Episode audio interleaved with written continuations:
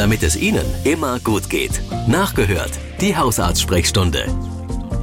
Eigentlich denkt man oft so, ach, ich habe schon alles gemacht im Radio und alles probiert.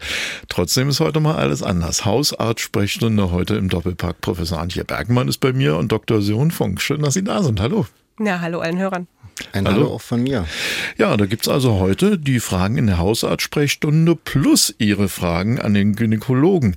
Und mit dem fangen wir gleich mal an. Da ist nämlich schon die erste Frage reingekommen. Eine junge Frau, die ist 33 Jahre alt, hat sich bei uns gemeldet. Seit der Geburt ihres Kindes, das ist jetzt vier Jahre her, hat sie kaum noch Regelschmerzen. Dafür spürt sie den Eisprung ganz doll und manchmal muss sie sogar eine Schmerztablette nehmen. Und äh, sie fragt nun, kann das tatsächlich alles im Zusammenhang mit der Geburt des Kindes liegen? Ja, da muss man wahrscheinlich ein bisschen weiter ausholen. Wir sind ja jetzt äh, als Berufsgruppe gefordert, die Endometriose besser zu erforschen und Was besser zu erkennen. Das? Und das ist ja eine Erkrankung, die mit ja, ständigen oder häufig auch während der Regel auftretenden Schmerzen einhergeht. Und da sagen wir dann immer, die beste Behandlung ist eigentlich eine Schwangerschaft. Durch diesen hohen Hormonausstoß werden auch äh, die Herde unterdrückt.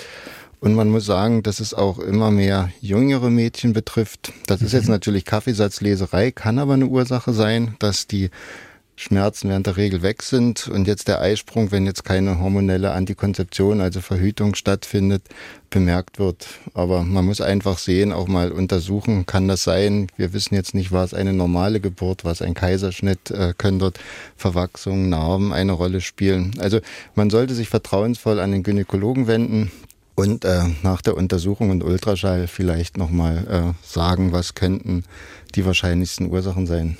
Professor Antje Bergmann, auch an Sie gleich eine Frage, die ich weitergeben darf, kommt von einer Hörerin. Sie ist 43 Jahre alt und seit mehreren Monaten leidet sie unter ganz schlimmem Kopfhautjucken, richtig mit Schuppenbildung. Sie muss sich da echt immer zusammenreißen, dass sie nicht ständig am Kratzen und Krabbeln ist. Ähm, sie hat ansonsten ein fettiges Haar. Äh, wenn sie frisch die Haare gewaschen hat, ist es etwas angenehmer, aber sie würde gern das ganze Problem irgendwie am besten mit Hausmitteln in den Griff bekommen. Gibt es da Möglichkeiten? Das wird mit Hausmitteln, fürchte ich, nicht so ganz klappen. Ähm, scheint äh, eine Art Pilz eine Ursache zu spielen, der tatsächlich äh, dieses Kopfhautjucken und diese Schuppenbildung ähm, unterstützt und der muss erstmal konsequent behandelt werden. Da gibt es medizinische Shampoos in der Apotheke, die sind frei verkäuflich, muss man ähm, auch nach äh, strikter Anweisung ähm, einmassieren, einwirken lassen und in der Woche auch mehrfach anwenden und dann sollte es nach zwei bis vier Wochen deutlich besser werden. Jetzt können Sie sich gleich mal aussuchen, wer sich die Frage schnappt, die nächste. Ich habe neulich gelesen, dass man von Kuhmilch unreine Haut bekommen kann, weil da Hormone drin sind. Stimmt das? fragt hier ein Hörer aus Ottendorf-Okrilla. Ja, mit Hormonen könnte es ja in beide Gebiete passen. Also wer beantwortet die Frage? Geht in beide Richtungen, ja. aber ich denke, da würden wir das beide sagen, also das Gleiche sagen. Der, der Milch verträgt, soll Milch trinken, ist ein Lebensmittel, ähm, kein Getränk und äh, insofern ist es kontrolliert und äh, sicherlich nicht so hormonbelastet, äh, wie vielerorts geschrieben äh, ist und was äh, zu lesen ist. Die, die wirkliche Laktoseintoleranz haben, also Kuhmilch nicht vertragen, müssen es meiden. Das ist eine ganz schlichte Antwort, aber die Hormonbelastung äh, ist null. Dann habe ich hier eine Frage, die geht aber jetzt garantiert an Dr. Sören Funk. Hier ist eine junge Frau. Sie ist 35 Jahre alt, ist in einer festen Beziehung und äh, sie bekommt immer wieder Scheidenpilz, geht dann wieder zum Arzt, dann wird es behandelt und dann ist auch wieder gut. Sie hat schon ein ernsthaftes Gespräch mit ihrem Partner geführt, äh, der ihr aber geschworen hat, dass er kein, keine Fremdgehbeziehung, so wie sie es hier schreibt, hat.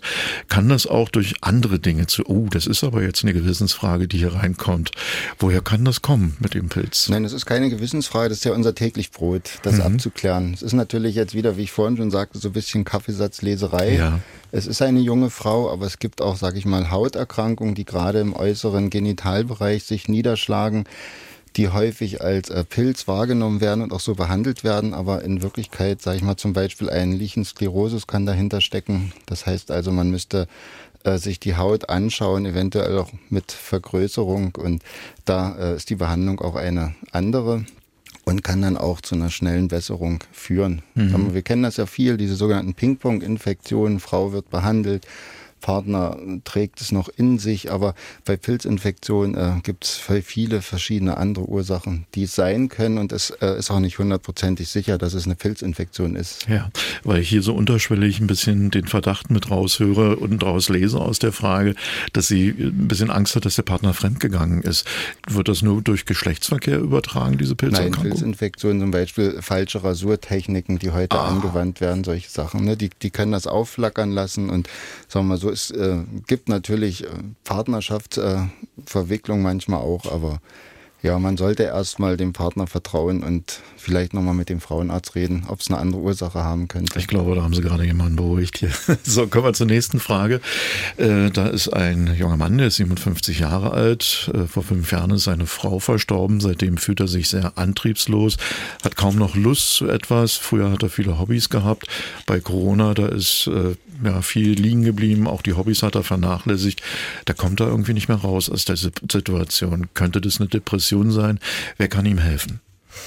Ja, das kann schon eine Depression äh, sein, die dahinter steht. Und äh, da wäre der erste Ansprechpartner der Hausarzt. Ähm, es gibt ja Haupt- und Nebenkriterien. Und äh, eine deutlich gedrückte Stimmung und eine Antriebsarmut ähm, könnten Hauptkriterien sein. Vielleicht auch weniger Appetit, Schlafstörung, Konzentrationsstörung ja, das sind alles mögliche ähm, Zeichen und ähm, soll abgeklärt werden. Nicht, dass eine andere Ursache auch dahinter steht, also beispielsweise eine Schilddrüsenunterfunktion, was ja selten ist. Ähm, der Hausarzt wird sich kümmern, Blut abnehmen, mit dem Patienten sprechen und dann in der Regel auch, ähm, wenn es indiziert ist, ihn erstens mal vielleicht zu einer Psychotherapie weiterverweisen, weil ein Verlust natürlich immer was Einschneidendes ist und wenn das so lange nachhängt, muss vielleicht auch drüber geredet werden und bearbeitet werden mhm. und vielleicht auch medikamentös eingestellt. Diese Frage hier, die würde ich direkt jetzt mal Frau Bergmann zuordnen. Das heißt aber nicht, dass Herr Funk jetzt nicht was dazu sagen kann. Da geht es äh, um einen Hörer, der hat gleich beschrieben, dass er zwei Probleme hat. Er hat ein Lungenemphysem und äh, kann trotzdem nicht aufhören mit dem Rauchen. Fällt ihm schwer, Umfeld auf Arbeit und so, alles Raucher, ganz schwierig. Außerdem sein zweites Problem, er hat Gicht, ist aber leidenschaftlicher Biertrinker.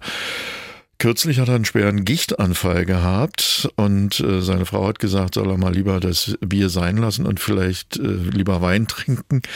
Ähm, Feierabendbier bei ihm eine bis anderthalb Flaschen und er fragt nun, gibt es irgendwie sowas wie eine Reha, wo man ihm helfen kann, sein Problem in den Griff zu bekommen?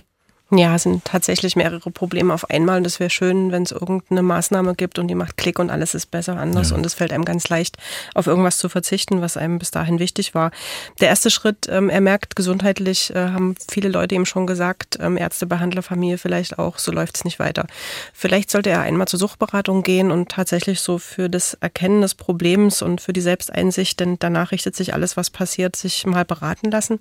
Denn mit einem Lungenemphysem weiter rauchen, das ist wirklich wirklich ähm, ja, sehr, sehr ungünstig. Äh, erstens mal sind die Medikamente, die man bekommt, dann nicht so wirksam. Die Dosen sind nach oben äh, geschraubt und irgendwann ist auch dort am äh, Ende dann ein Limit erreicht.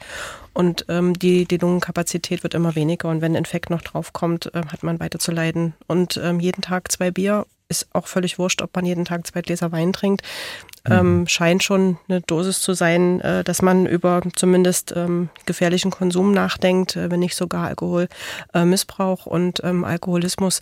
Da sollte man sich beraten lassen und eigentlich komplett verzichten. Es ist schwer, aber es gibt Unterstützung, ja. Hilfen, Raucherentwöhnungsprogramme gibt es. Ähm, es gibt ähm, Suchtentwöhnungsprogramme für alle Süchte. Ähm, dort vertrauensvoll an die Suchtberatung, an den Hausarzt wenden. Ja, und es ist aber ihm so, dass er unter anderem auch Gicht hat. Gibt es zwischen. Gicht und Alkoholkonsum in Zusammenhang? Ja, also Gicht wird ausgelöst äh, durch Purine und äh, die werden ausgeschüttet nach Bier beispielsweise, aber mhm. eben auch Hülsenfrüchten, Innereien, ähm, Fleisch. Ähm, da gibt's so die klassischen Trigger. Aber Alkohol befördert das Ganze natürlich und unterstützt mhm. das. Also das, was seine Frau gesagt hat, ist tatsächlich richtig. Also jetzt nicht mit dem Umstellen auf Wein, nee, aber das mit dem, dass Bier die Ursache sein kann. Kann sein, ja. Jetzt haben wir die nächste Frage an äh, Dr. Sören Funk. Hier ist eine Hörerin, sie ist 29 Jahre alt, Mutter von zwei Kindern und hat einen neuen Partner kennengelernt vor einem halben Jahr. Und der hat tatsächlich ein Problem bei beim Geschlechtsverkehr mit Kondom. Sie möchte aber nicht wieder die Pille nehmen, weil sie unter der Pille recht stark zugenommen hat und fragt nun, welche anderen Möglichkeiten gäbe es noch? Ja, erstmal äh, Glückwunsch, dass sie sich unter 30 entschieden hat, ihren Kinderwunsch zu verwirklichen. Toll, da ne? freue ich mich immer. Das ist heutzutage eher selten. Ja, es gibt also verschiedene Möglichkeiten der sogenannten nicht hormonalen Antikonzeption auch. Ne? Muss man immer schauen, äh, bin ich mit dem Partner zusammen und sage, vielleicht äh, kommt doch noch ein drittes Kind oder so. Ansonsten sollte es wirklich sein, dass es eine, sag ich mal, relativ langanhaltende, auch sichere Verhütung sein kann. Ne, viele Frauen gehen jetzt auf äh, hormonfreie Spiralen, wenn mhm. keine anderen Beschwerden vorliegen. Es gibt aber auch verschieden stark abgestufte Hormonspiralen, auch mit unterschiedlicher Liegedauer, so dass ich also praktisch zwischen drei und sechs Jahren Verhütung dort äh, wählen kann. Da kann man sich auch mit dem Frauenarzt mal beraten. Hormonspiralen sind zum Beispiel auch sinnvoll, wenn ich, sag ich mal, Menstruationsbeschwerden habe, eine starke Blutung, dann habe ich also als Nebenwirkung der eigentlichen Spirale äh, die Wirkung, dass die Schmerzen weniger werden, dass die Regel etwas schwächer wird. Und wer eben sagt, ich habe überhaupt keine Probleme, für den äh, kommt eben auch eine hormonfreie Spirale zum Beispiel äh, in, ins Betracht ne? und mhm. andere Methoden, ne? die sag ich mal, es gibt ja auch Pessare, es gibt Portiokappe, solche Sachen. Muss man aber eben immer wissen, äh, wie sicher die sind und wie ich umgehen würde mit einer ungewollten Schwangerschaft jetzt beim Versagen der Methode. Ja, und jeder Mensch und jeder Körper ist ja auch anders. Das schreit ja förmlich danach, dass die junge Frau mal mit ihrem Frauenarzt ein Gespräch genau, führt. Genau, das ist ja eigentlich auch immer ein sehr angenehmes Gespräch, weil viele Frauen haben eine bestimmte Vorstellung mhm. und dann mhm. kann man sagen, ja, für sie äh, ist das gut geeignet, für sie eher nicht, weil die und die Beschwerden haben sie ja schon immer mal geklagt. Und das ist eigentlich, sage ich immer, ein sehr äh, fruchtigen, bringendes Gespräch, sage ich mal. Bei mir im Studio Professor Antje Bergmann und Dr. Sören Funk. Und an den, er ist nämlich Gynäkologe, gebe ich hier mal die nächste Frage weiter. Hier hat sich nämlich eine Omi gemeldet, die Enkeltochter, 13 Jahre alt, möchte die Pille.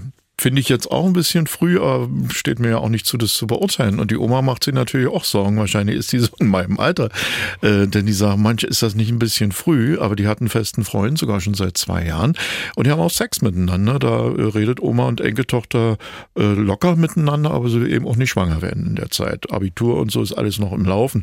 Ähm, traut sich aber auch nicht allein zum Frauenarzt. Jetzt fragt die Oma, kann man nicht mit 13 auch schon alleine hingehen?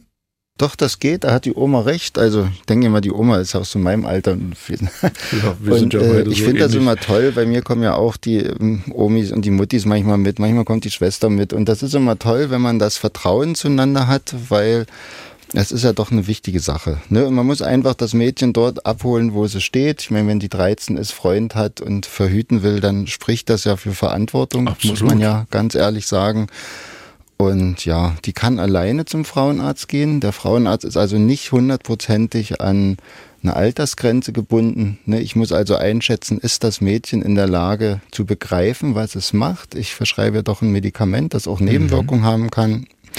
Wenn ich merke, das Mädchen ist, ist so reif für ihr Alter, dann muss man immer abwägen, ist es äh, sicherer, ihr die Pille zu geben oder äh, riskiere ich, indem ich die Pille eben nicht gebe oder nicht zur Verhütung rate, vielleicht eine ungewollte Schwangerschaft. Ja. Und das wäre viel äh, gravierender, viel ungünstiger, als jetzt äh, die Pille zu geben. Ne? Und wenn die Omi, sag ich mal, äh, mit ihr sogar hingeht, ne? die meisten jungen Mädels haben ja Angst vorm Frauenarzt, muss man immer sagen, verständnisvoller Frauenarzt, mit dem ich erstmal nur reden äh, möchte, der, sag mal, zerrt mich nicht auch gleich auf diesen Stuhl, sondern ich gucke erstmal, ne, es gibt ja Hinweiszeichen, dass alles in Ordnung ist, ne? wenn sie praktisch regelmäßig ihre Regel hat, ihre Menstruation, ja. keine Schmerzen dabei hat, äh, gibt es vor dem Verschreiben der Pille auch keinen Grund, sie unbedingt jetzt in dieses Untersuchungszimmer zu führen. Und da muss man sich langsam rantasten einfach. Mhm. Aber was ich gut finde, ist, dass er zur Oma so ein Vertrauen hat, ja, das ist dass toll. er sich darüber ja. mit ihr unterhält.